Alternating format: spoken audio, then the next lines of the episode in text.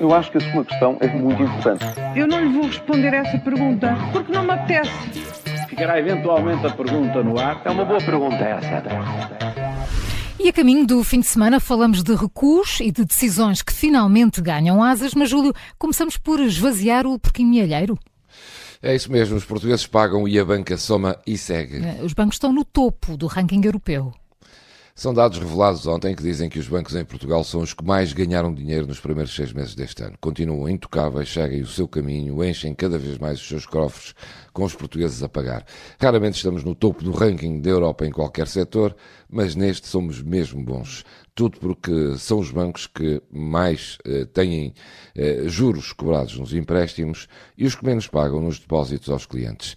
E em dias difíceis para os portugueses muito endividados nos bancos, estes vão fazendo o seu caminho com lucros de milhões a cada momento de apresentar contas. Os bancos e o Estado, que apresentam um excedente orçamental como nunca, vão assim olhando para um país que não sabe como pagar as contas. Pois é. Uh, uh, Júlio, Rui Tavares recuou no apoio ao voto sobre o conflito em Israel. Uma decisão livre? Ora bem, o PS e o PSD entenderam-se e desde a semana passada que também tinham como dado certo que o LIVRE eh, também tinha o seu acordo. Mas ontem Rui Tavares recuou e até o partido do governo ficou perplexo, pois já tinha mesmo o acordo do LIVRE. É um mistério o que pode estar na origem deste volte-face, mas ontem ouvia aqui o Bruno Amaral Dias, daqui no Observador, aventar uma forte possibilidade. Depois da posição da semana passada, que até foi elogiada pela direita, Rui Tavares poderá ter ouvido críticas dos seus pares mais próximos que não gostaram nada da posição do movimento. Ontem recuou antes que as críticas pudessem ser ainda mais acentuadas. Terá sido isso. Terá sido, de facto, por não ser assim tão livre. E, e Júlio, será desta que a TAP levanta voo? É, ontem João Galamba esteve na Comissão Parlamentar eh, por requerimento do PCP, não teve dúvidas. A reprivatização da TAP está em curso, fez declarações surpreendentes. É uma reprivatização da TAP pelo país, pela economia e pela soberania. E que o PS nunca teve essa obsessão da nacionalização da empresa e reconheceu que esta reprivatização, ou revitalização, se quiserem, não será danosa como foi a de 2015. Tantos anos para se perceber aquilo que se anda a dizer há tanto tempo. Mas mais importante é mesmo reconhecer que vai chegar um novo acionista que vai ajudar a um melhor aproveitamento da rede de aeroportos nacionais, valorizando e fazendo crescendo, crescer as operações, nomeadamente no Porto. Ora, há quanto tempo isto é um protesto? Ainda assim, e como se sabe, palavras levas o vento. Esperamos estar cá para ver se vai ser mesmo assim. Júlio Magalhães, com as perguntas que marcam a atualidade, segunda-feira tem uma nova edição para ouvir. A questão é difícil. Eu acho que a sua questão é muito importante. Eu não lhe vou responder essa pergunta porque não me apetece. Ficará eventualmente a pergunta no ar. É uma boa pergunta essa. Lusitânia, Benfica. As águias jogam nos Açores no regresso à Taça de Portugal. Esta sexta-feira, a partir das 4 e um quarto, emissão especial com relato em direto do Lusitânia Benfica. As emoções da Taça de Portugal, esta sexta-feira, na Rádio Observador. Muito bom dia, 7h25.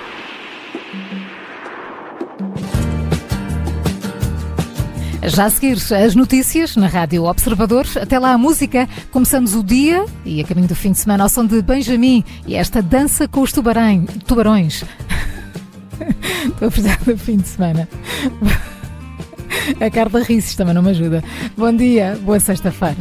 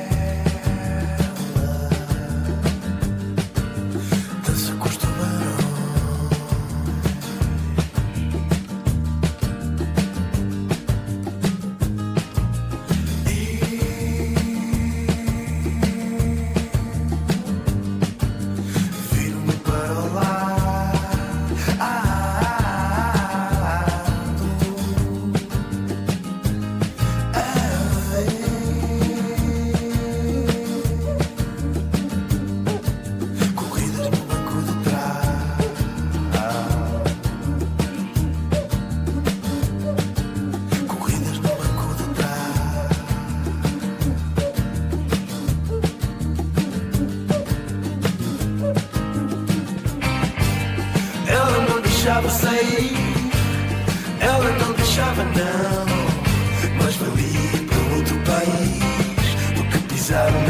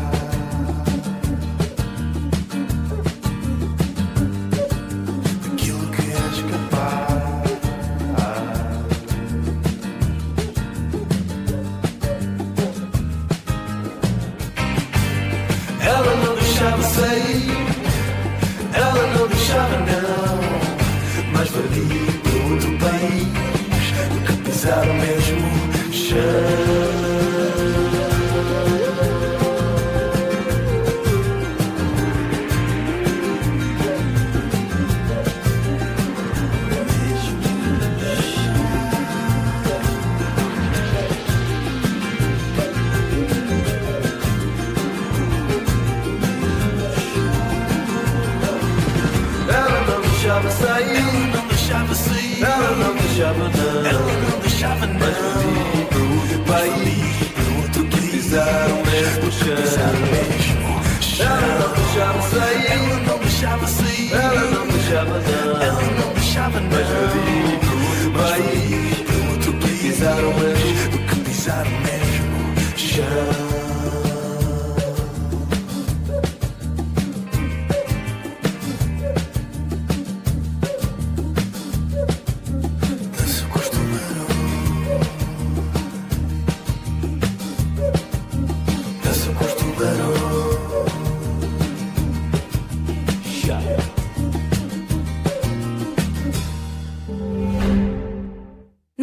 perguntaram Patrícia, projetos para o futuro?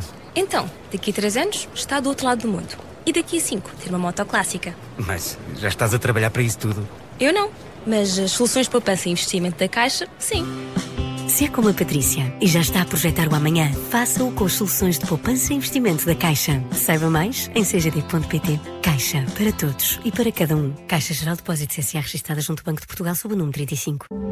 Muito bom dia, são sete e meia, altura de atualizarmos toda a informação. Com o jornalista